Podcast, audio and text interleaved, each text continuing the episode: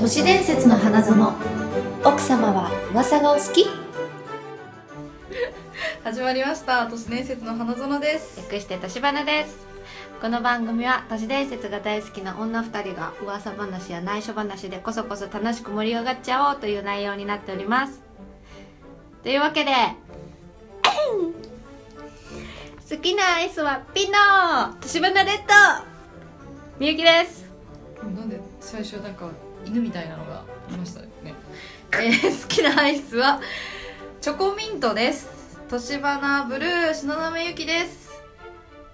そしてはい、えー、好きなアイスはラムレーズン、年花戦隊、ブラッ ク。直ジです。めっちゃ笑っ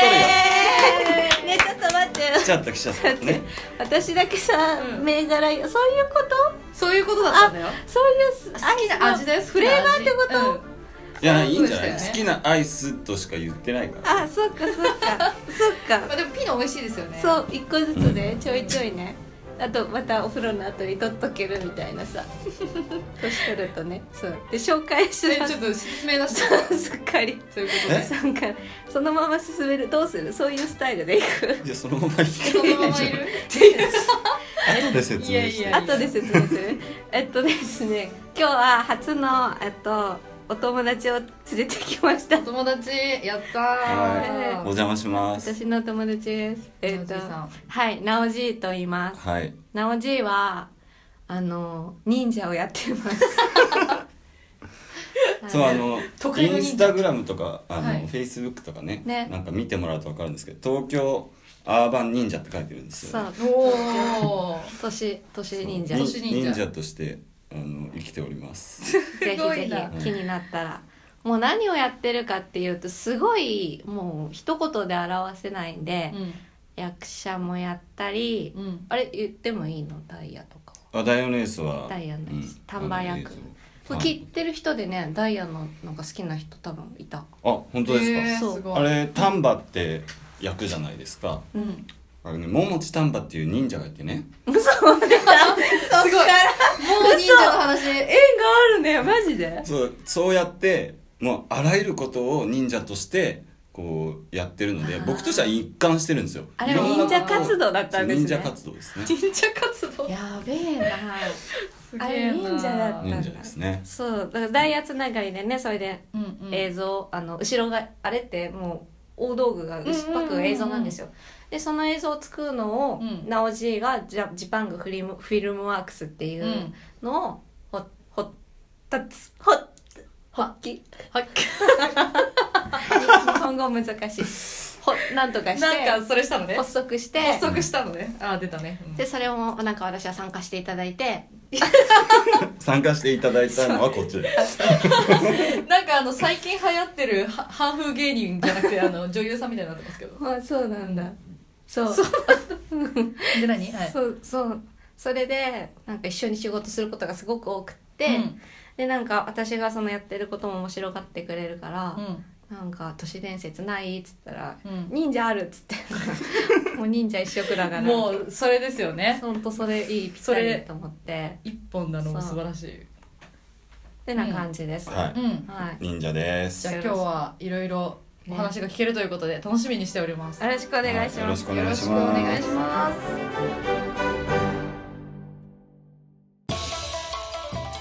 はい、はいうん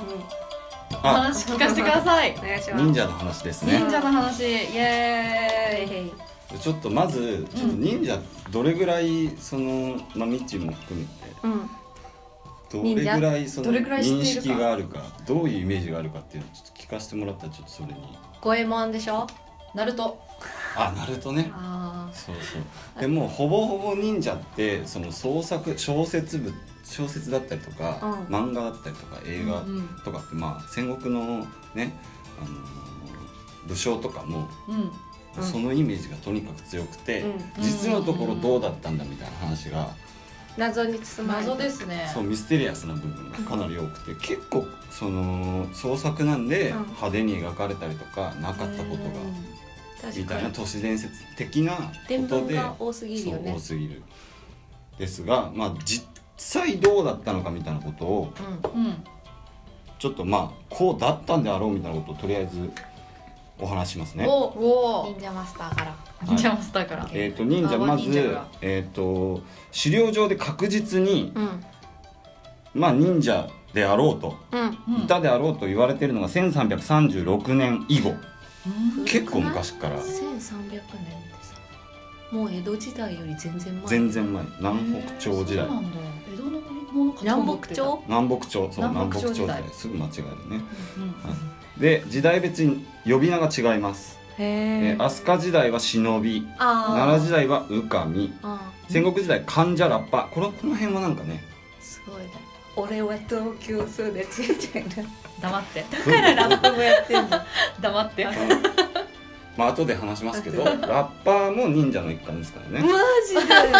ラップもやってるから乗ってくれちゃったっていう飛鳥時代ってさてあれだよ聖徳太子の時代だよねそうですからいたんだじゃあその話しましょうか、うんえっとまあ飛鳥時代からまあ大正時代までいろんな名前があって、えー大正時代ぐらいにやっと忍者って言われるように、うんあ忍者って呼ばれ始めたのほんと最近の話で、うんもう後から昔こういう人がいたらしいよこの人たち忍者って呼ぼうみたいなことで、うんまあインディアンとかと一緒だよね、うんうんううんん後から呼び名がついたのが忍者ですね、で、えー一番最初にうん忍者を率いたのはうん聖徳太子と言われてます、私勘がいいじゃんその頃にまあ忍びって呼ばれてましたねそいつらが忍者そのそう最古の忍者文献に残ってる最古の忍者は聖徳太子が率いた忍者部隊が妹子とか今小野由美子うんあれは遣隋使全か然なんでもないよそうですね朝廷内の動きや内情を秘密裏に探っていたと言われていますスパイですねスそうパでイすだねその頃からまあスパイのことをねそういうふうに総称するうんところもありますよねうんこれぐらいの時代の、あのースパイ活動をしてた人を、うんまあ、総称して忍者って後から呼ぶようになったとうんういう認ん識が正しいんじゃないでしょうか最古の忍者これですね聖徳太子の率いていた忍者で名前が残っているのが大友の細人さん細いな名前が残ってるんだねの主が聖徳太子でしたとえへえ古いね大友の細い人細人さんはい、うんえーまあ忍者のどういう人を忍者と呼ぶかみたいなことですね、うん忍者に必要な能力4選でこの記事に書いてありますけ ど、はいうんまあ主にスパイ業ううんですね諜報活動暗殺うんえー破壊活動情報収集うんこれをするために剣術だ武術だ、えー火を使った、まあ、これ後で言いますけどねあのちょっといろいろねうんそうねあの火薬の印象というか火薬を使って何かをやったっていうあーそうだねあのうーん史実上ね実はね忍者がうんこう歴史的なあの出来事に関わったっていうこうんとほとんどなくて、えそうなんですかまあ忍者なんでねフィックサあーまあ確かに確かに裏で表ね舞台に出てくることがほとんどないんですけど、火を使って火薬を使ったことに長けた人たちだったんじゃないかみたいなのはほこんなーおじの変じゃないそうですね考えよろしいよ私バカなのにすごいすごいえすごいすごいそうそういうことですねはい、まあ、伊賀甲賀の違い服部半蔵、うんうんえー一番有名な忍者ですねこれ実はですねあの服部半蔵っていう人がいたというよりは、うんあの襲名制で、えあへえまあ、伊賀忍軍って後に言われてる、まあ、徳川家康に仕えてた人たちですねでここに一番最初にうん徳川家康にこう仕えた時の棟梁が服部半蔵なんですね、うんうんうんうんまあ、ざっくり言いますけどうんでその後そのポジションについた人が全員服部半蔵を名乗ってるんですなるほどなんでう、んえー、と初代は初代はその伊賀忍軍を率いてた人物だって言われてるんですけど、その後はもう襲名なんで、ううんうんんうんうん何代目ってなってそるの何代目何代目っていう感じで、え2代目からはもうただのあの武将おっさんねだったうんんああそうなんですねですね。えあれはどうなの松尾芭小説松尾芭小と服部半あ蔵ドイツ人聞いたことああるそれねなんかこうみちが気にしてたんで、そううんええー もうこれ元も子もないんですけど、うん何はい何、まず服部半蔵がうん生まれたのが1542年です。はい。はいうんうんうんうんですね。うんで亡くなったのが1596年、うんこれは二代目半蔵うんと言われているあの、まあ、伊賀うん伊賀越えとか、うんうんまあ、あの辺で活躍した、まあ、ん一番徳川家康、まああのー服部半蔵としてうん一番著名なのがこの二代目服部半蔵なんですけど、うん松尾芭蕉さんうん1644年の生まれなんです。あじゃああれ全然違うね全然うんでまあ天下取りに貢献したと言われている、うんこの服部半蔵さんも1542年なんでおーじゃあもう被って100ないんだ年よ以上ねなるほどねなるほどすまっあきみりしたみんなが思ってる半蔵はうん2代目だから、うんもう全然その後の半蔵でも意味ないですもんねその後の半蔵はなんかいろいろねやらかしたりとかえまああの大したやつじゃなかった ですー、なるほ どあ面白いだなんでその説って出たんですかねじゃああれはすごいあのあれでしょ足が早いは早いしあああ半蔵門線の中に、あるからみたいなやうんつ松尾芭ね、蕉の家があるからまそうずそうだあの生まれたのが伊賀だったうん松尾芭蕉うさん、んあそうなんだうんで百姓の身分なのにあの姓を名乗っていた、すごいことだねはい、名字があほうったほうほうほう確かに百姓なのになぜだなぜだどうしてで、えー他県を行き来できた、うんうそうんね、あの結構領土とかねうんこうそう厳しかった厳しかった今よりも全然いける関所的なことが厳しかった時代に、なんであの顔パスで行けたのかみたいなうこんとで、まあ、あのー何がしかうん徳川家に近い人物だったんじゃないかっていうところからうんうん言われてまあとにかくその奥の細道で移動してる距離そうとそうそう、うんその期間がすごいんだよがありえないと、うんうんうんうん早すぎると足早すぎると。うんうんうんというのでまあ服部半蔵ではなかろううんとは思われますが忍者的な技術をうんこう持ってた方なんじゃないかというのは可能性はある可能性はありますね。寄せてったなはい伊賀の生まれだしね、で、あのー忍者だったんじゃないかって言われてる人って実はもっとたくさんいて、うんうん、一番有名なのがあの秀吉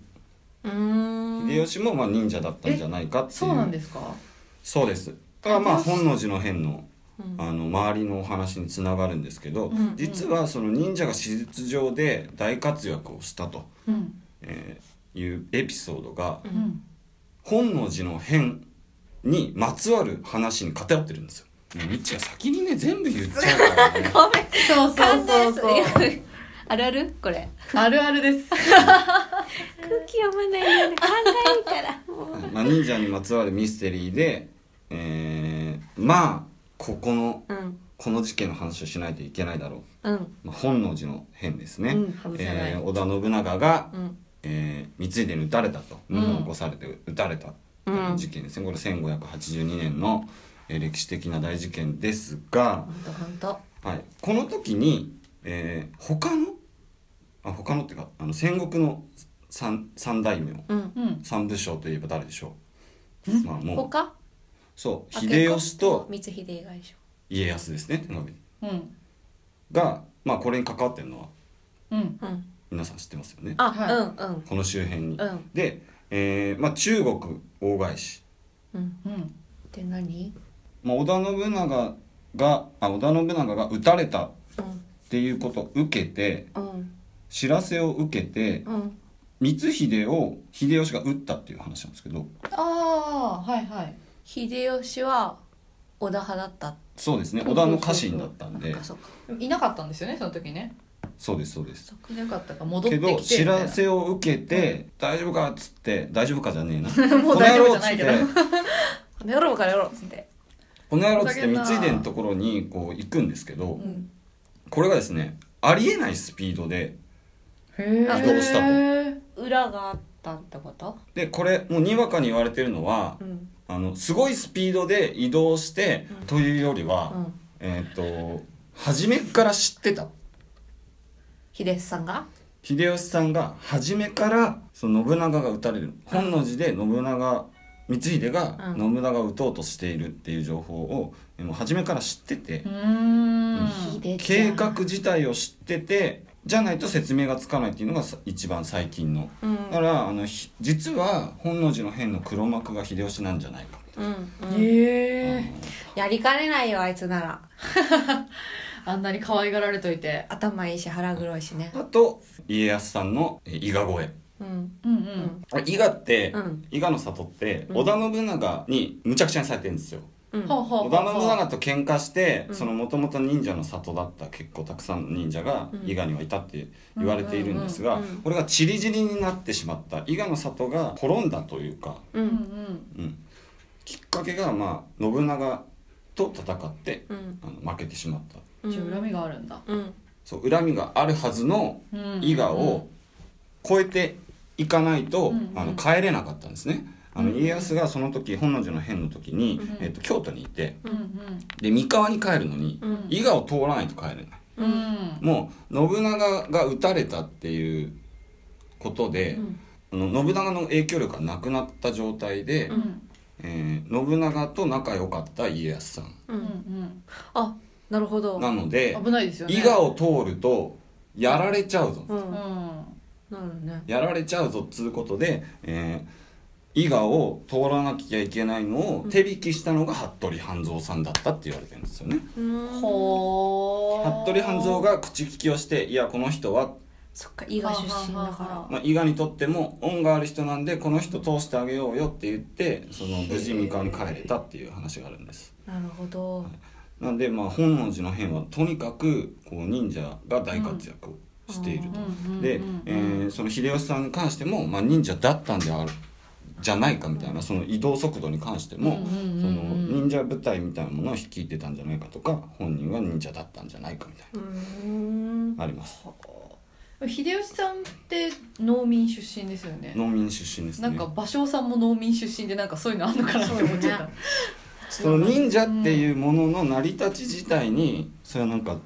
その辺のミステリーをなんとなくこうんうつなげる材料があって忍者っていうのは今で言うとうんその亡命うんしてきたりだとかその他の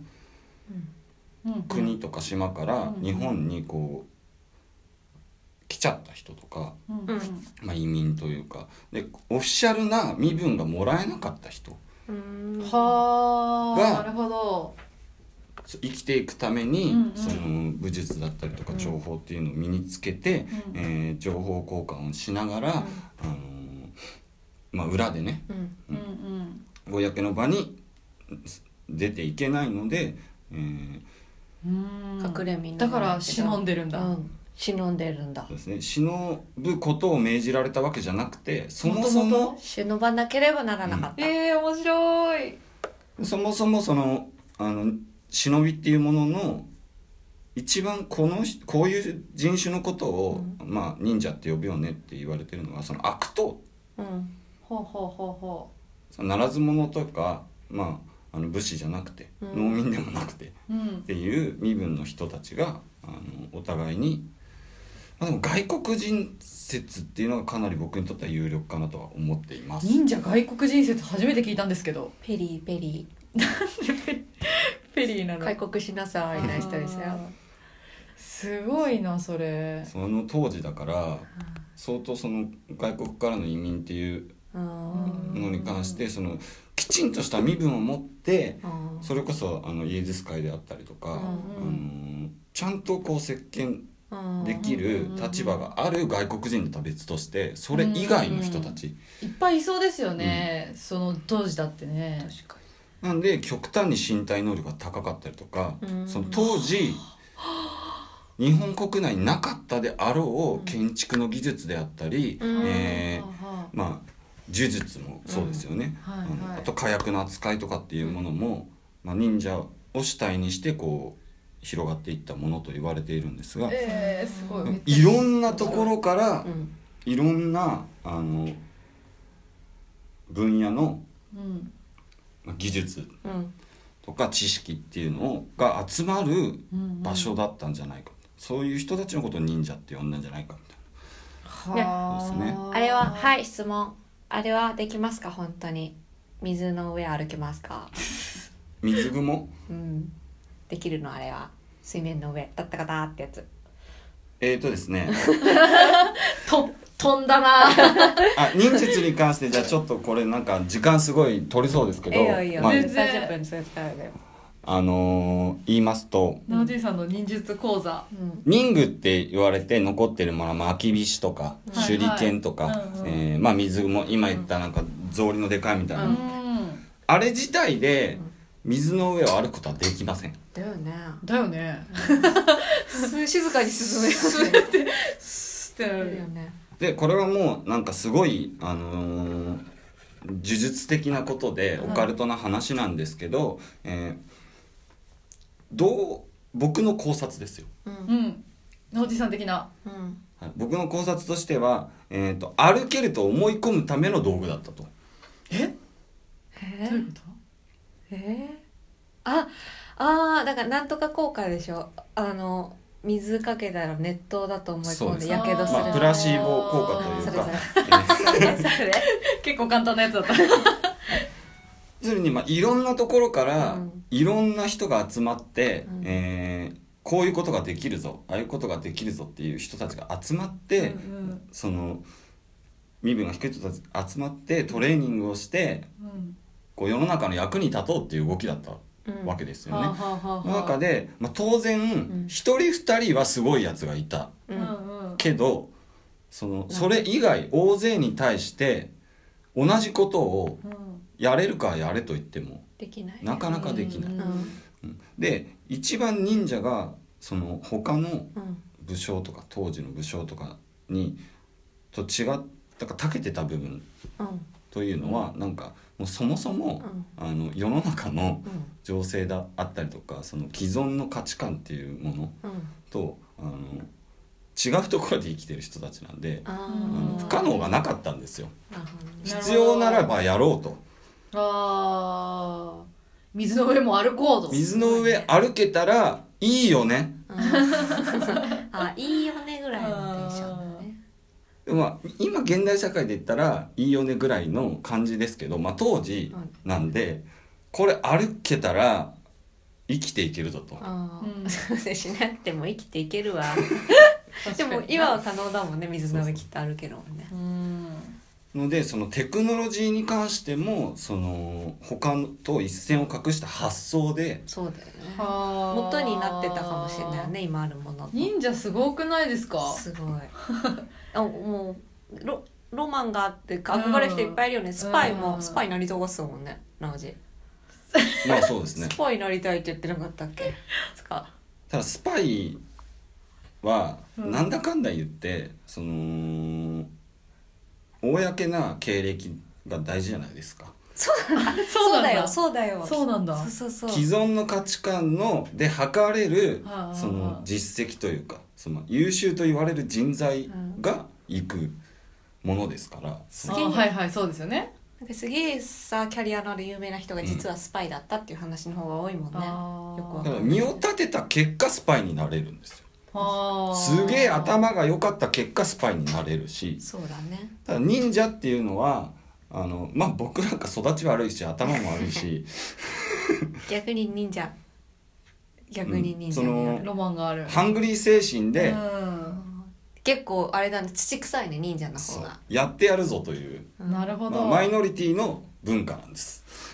へえ面白い面白いでもそんな昔からあるなんて、ねねいやし私思ったんですよそのみ忍者ってその忍びなさいって言われてなんかずっと裏ですごいな耐えてって思ってたけどなんかもともとそういう忍ばなきゃいけない身分っていうのだったらもうめちゃめちゃしっくりきた、うんうんそうだよね出たいってなんないのって一、一人ぐらいいてもいいんじゃないのって思ったけど確かにもともとそうだったらもうねし歴史上出てこないっていうのもうん当たり前じゃないですか、うっんていうのなんでかしっくりきちゃった芸者さんみたいにね普通の人が忍者になりたいって言ってなるんだったらそっちの発想に行くもんねうん俺忍者そうそうそう目と目し立てっちゃ目う立ちたいって思うもん目立っちゃう人が出てきてもいいはずなのに、うんなんかまあ半蔵とかはそうかもしれないですけど半蔵有名まあ、半蔵だからその服部半蔵さんはその表と裏をつなぐ役割をうんしてた人のかなりグレーな、ううんん、お仕事をしてたうんなるまあ、ほど、方だろうと、まあ、特にその当時はその武士としてのしきたりであったりとか、うんまあ、その戦争喧嘩してても卑怯なことをしちゃダメだよみたいな、その表の世界はあったわけですよ。うんまあ、法律うん的な今でいう法律うんうんうんうんがあったわけで、その共通に守らなきゃいけないルールの中で、うんあのー陣地を取り合ってたわけですけど、うんまあそれをそんなこと言ってらんないと。うんいうのでそのずるいことをうん忍者にやってもらってうんは面白いあ面白いまあ、未だにそうですよね、まあ、スパイとかも、まあ、そう忍者はいいるよね形を変えて今 もね忍ばなきゃいけないまあ、そういうお仕事忍者がやってたであろうお仕事をする人はまあ今も、いるよねうんまあ、たくさんいますけたどくさんいるよねはい、ということでうん本能寺の変でこう、まあ、マイノリティがうこんう頑張って、うんこうトレーニングしてきてうんこう一気に本能寺の変をきっかけに表舞台に姿を現して、うんその後まあ徳川に仕えて。うんうん本能寺の変は忍者をデビューさせるためのイベントだったはあそういうこあなるほどで織田信長さんの、うんえー遺体が見つかってないえはいはいそうですよねええしてますよね、うん知らんで織田信長さんがどうやって死んだかうんうんなぜ遺体が見つからないのか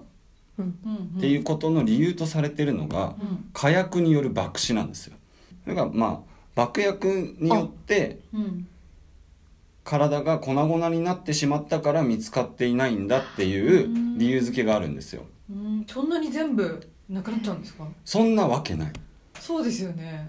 漫画みたいねうんそんなパーンでうん遺体が見つからないほどの大きい爆発を、うんえー当時うんコントロールできたのはうん忍者の技術おーだけだったとなるほどなんで爆弾ですもんねなんかもうそのはいレベルになってくるとなんで鉄砲の火薬レベルじゃない、うんえー爆死あというよううなん事態を引き起こせたのは、まあ、忍者のほかないへすげええな活躍しまくりだな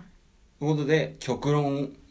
都市伝説としてここで生まれる都市伝説はいえー本能寺の変の黒幕は、うんえー忍者たちで、ほほうほうほはい、表舞台に立ち続けるのに疲れた織田信長を口説いてううんちょっとちょっと疲れて面な白いいみたいなうん織田信長を公で殺してうんその後、えー秀吉さん、うん家康さんの、まあ、割と対面公ではうんそんなにその悪、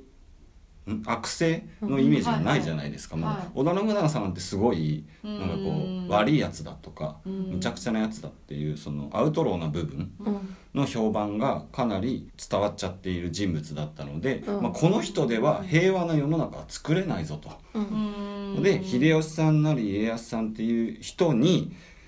大きな手柄を立てさせつつ自分が裏に引っ込むために忍者たちと共謀して作はあったイベントだったんじゃないかっていうのがここで本能寺の部屋もうじゃあ忍者なしには絶対語れない語れないですね。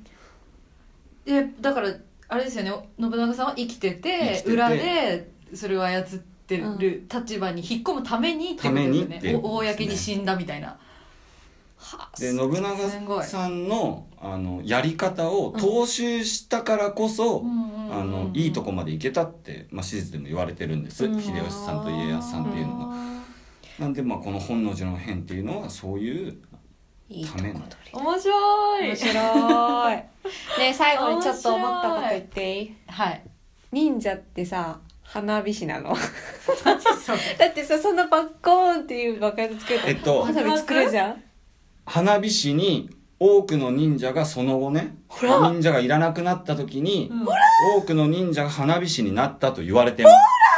すごいやっぱ何ですかすごいすごいじゃあなんか建築に行ったりとか、まああ、ーいろんな技術がある人がいたんで、まあまあねあすのすごいろんな職業にななんか話聞いってたただあの火薬を使うのが得意だったっていうそのうだよはね間違いないの何での勘なんですかそれはすごい子供の感すごい少勝年手にマイボトルが臭くないですね今日はバカにしてる ありがとうございましたありがとうございましたイエーイありがとうございましたすごい天神先いやー知識が半生また聞端ねえきなたいですねこれはぜひねねまだあるからねそうえじゃこのあ時間じゃ終次わら回ないねお願いしすようごい、はありがとうございましたありがとうございました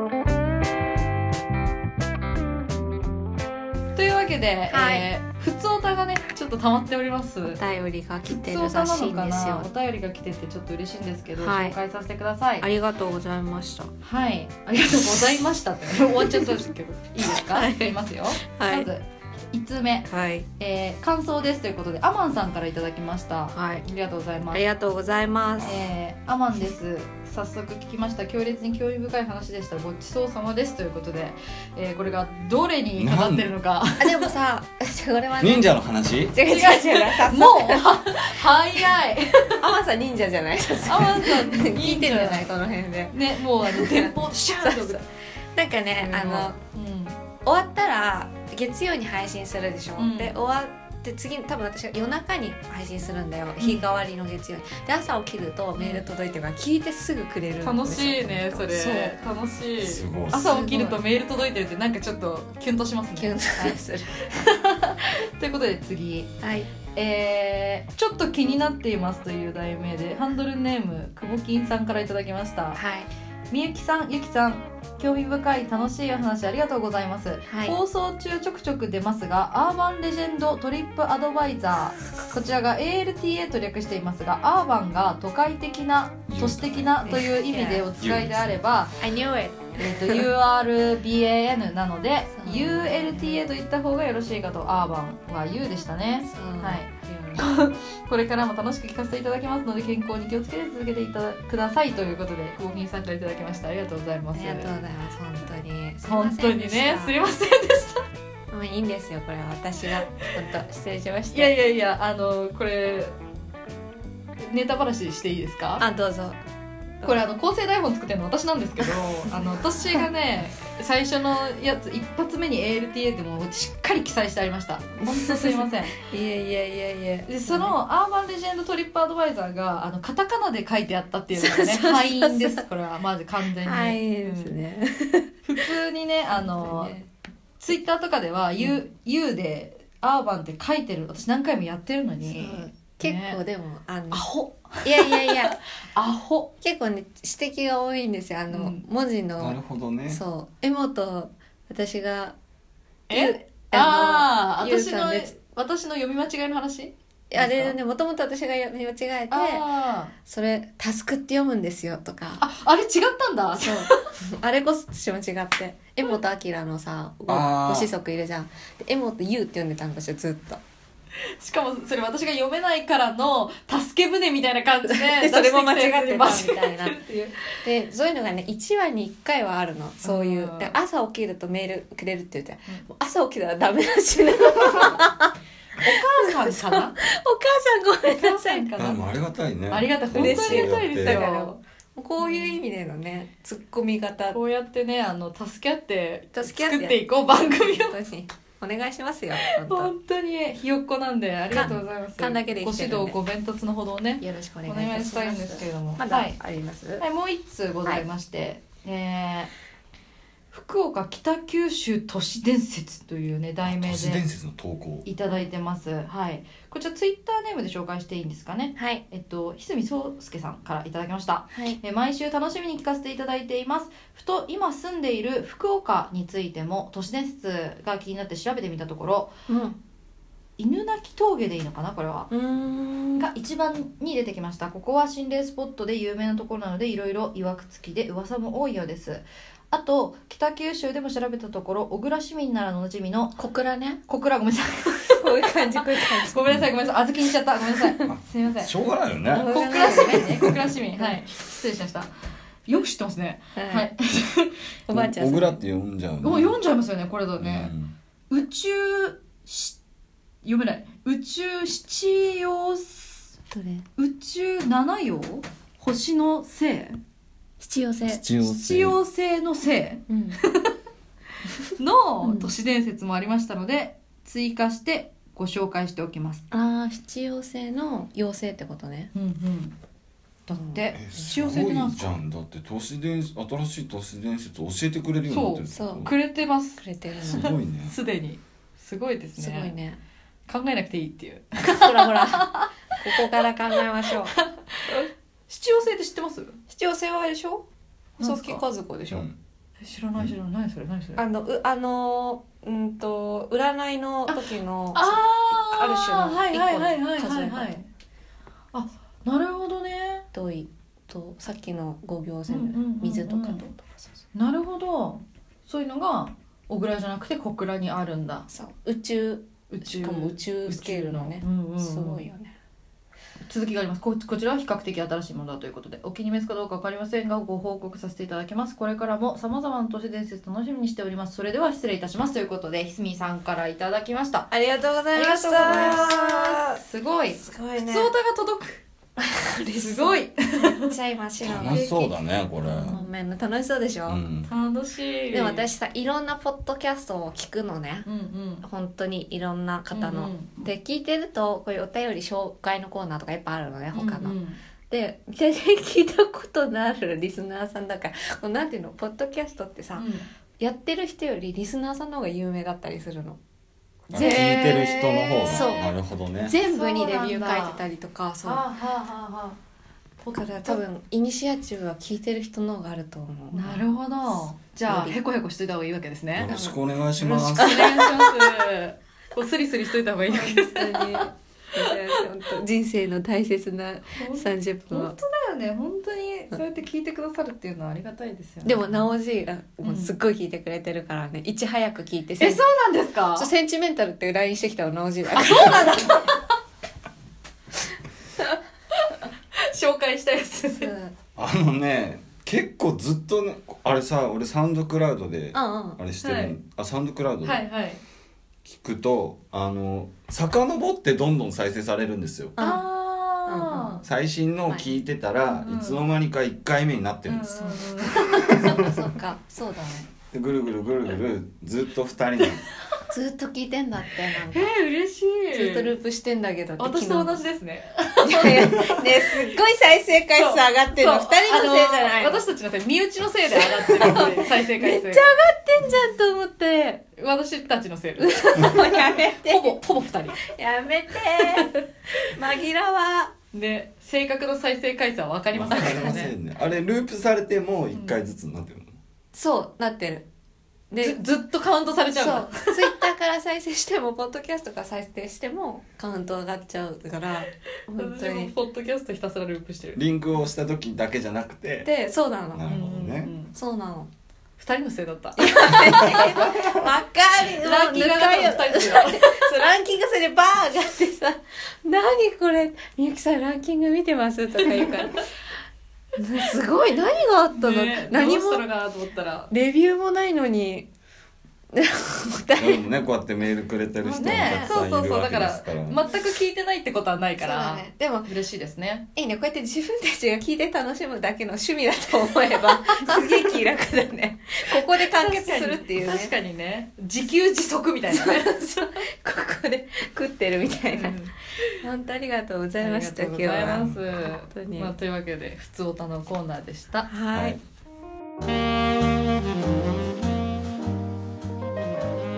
はい、お疲れ様でした。お疲れ様でしたすいませんそうスペシャルスペシャル。いやこれ大変だねこれね、そう、こんな感じでやってるんいだやよ。なんか都市伝説ってすごい適当なことをまあテレビでも適当なこと言うじゃないですか、適当なこと言う。そうか本当かわからないからねだね。適当なことなんだけ適当にどそそうのねなんかその事実というか、その数字であったりとかそうねそうはいはうは信憑性がある情報を織り込まないとなかなかねそこううストーリーとしても面白くないからそうですよねいいややーなんか調べてきてちくゃれんたとのね資料を作ってきて私これ一個言っていいですか、はいあの作ってきた資料の上に 「プレゼンテーション」って書いたのがすごい可愛かったんですよ言っちゃった、あれねキーボードを使ってね そういやなんかすごいちゃんと作ってきてくださって嬉しいなと思ってちゃんとねまとめてくれてて、ね本当でもそうなの私たちもねそう毎回テクテクテクテクテクテクって、そりゃミスもするわよね夜鍋してやってますよいやこれ大変ですよ頑張んないとねもう頭が下がりますいやいやいやいやいやいやいやでもね再生回数も私たちが上げているということであ無事分かりまして本当ですよ本当に本当頼みますよ私わざと遠慮して、自分のちゃんとファイルからうん聞いてるのあそにうなんチェだック そうどんだけ好きなんですかなんか私も全然公式から聞いちゃったんですよ全然あでもなんかインスタグラムからフェイスブックから全部でこうやってるじゃないですか、ちゃんと、うんうんうんだうんからなんかこうインスタ開いたら押すし、うんフェイスブック開いても押すし聞いたやん一番のファンみたいなことで本当にチェックしてくれるのなうちは本当ありがたいよね素晴そらうしいそうそもううだから普段もこう都市伝説的なうん話を、うんあのプライベートであったりとか打ち合わせであったりとかしても、あのうんほとんどその話してるんですよ私嘘してるしてるしてそんるなサブカルな感じそうなんだしてるしてるずーっとそういう話をしてて、そうでその、まあ、ここで話してる話とかもね、うんうんなんかもう常に「なう、西島みゆきが気になってることをうん全部しゃここで喋ってるみたいなそうそうとこあるでしょ鮮度あるよ鮮度、鮮度ねそうそう臭いけどねペットボトルもうなんか今日の印象それになっちゃったもう すいませんすいませんなんかありますかあの直じはご活躍のようなのでなんか告知フレッシュな情報をそう聞きそたういな今後の活躍とかもう本当そう改めてあの多岐にわたるんですよねお芝居ラップ、は映像監督アクションディレクターそうえあのーね CG とかゲームのモーションキャプチャーとしてもやったりとか、はいうん作品名は言えないけどものすごいやつとかみんなやってるよね子供の頃みんなやってるようなとか どれ子供の頃みんなやってるってなおじいさん何歳って子供の頃じゃない今もやってるよあいててて ていや今もすげえ今のノイズ大丈夫です大丈夫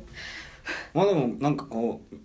皆さん知ってそうなので言うと「テイルズ・オブ」っていう RPG のシリーズと「はいファはイいフはいァイナルファンタジー」っていう FF タイトルでなんかモーションあ人の動きをディレクションするお仕事をしてるんえーですごいだからさそういうテクノロジーにすごく密接なところで、うんクリエイトしてる立場にあると、うん楽しいのよなんか将来こうなるんじゃないかっていうアンテナが、うんなんか共鳴するの、ね、これやばいよねってあもう多分これでこのシステムでーうんもうあんなこともこんなこともこれからできちゃうよねって話をよくするから、いいなあそれその話したいあ本当に じゃあ今度だからね、まあうんね連絡がない日があんまりないなおじいとかマジでいきなりなんかニュースのリンクだけ送って これやばいあでも私もあの都市伝説の話普段からすっごいしててでよくするあの友達がいるんですよ、うんでもその人はもう LINE になんかちょっと変な部族とかいきなり、あうん送られてきたりとか、あいきなりそそうそうそのなんだっけ URL だけそんな感じ送られてきてそそんうな感そうじそうそーあいいよねうそういうのばっかやってるそういう人大事にし よう大事にしようだってね笑い飛ばしてるうちにどんどん世界はね変わっていくからねそうそうそうですよねそれにアンテナ張ってるかどうかっていうのは本ね当ですよこんな高田の馬場の暗い室からアンテナを張った3人でお届けしましたアンテナを張ってね、はい電話も来てということでお忙しいとお忙しいということねえ本当にはいはい そんな感じで締めますかえで告知ない告知の、うん、何にもだみ私たちだけが聞いてるからさ私たちに告知してえどういうこと なの、いやこの聞いてるのがさ うん、はあ8割リスナー8割白の目と直しでしょ 自分に告知して忘れないようにリマインダーしてくれて告知ないですないであすないですでねそうさああのおいおいなんか出たりとか多分ね、うん夏とか来たあるいと思うろんいでろ何がメインなんですかツイッターとかフェイスブックとかってどこに情報イ源ンスタグラムが一番でも仕事のことあんまり言うてないよねインスタでねあのですね僕が今やってる仕事もうほぼほぼ言えないのあの1年後とか忍びじ ゃん2年後とか忍びにだな向けてコツコツ作ってるしなんかうんお前家族に喋ったらお前分かってんだろうなみたいな契約書も書くんで忍びだね現在のまさに忍びねなるほどやっね、ぱなんか秘密なことをやってるってうん、楽しいですよね、楽しいめっちゃ携帯がバズってますよ あの、ね、じゃあちょっと携帯出ていただ出いてていただいてねお忙しいからもうすぐ行こかのな辺きゃねで 今日はどうもはい現代の都あり会がとうござ都いまし会たの忍びのなおじいさんに来ていはいただきました、ありがとうございます、また来ますありがとうございますぜひ来てくださいはい、この番組内で話したことはあくまで噂話で真意のほどを証明するものではありませんそれでは奥様次回も都市伝説の花園で秘密のおしゃべりをごきげんよごきげんようって言ってくださごいごきげんようう似合わねえ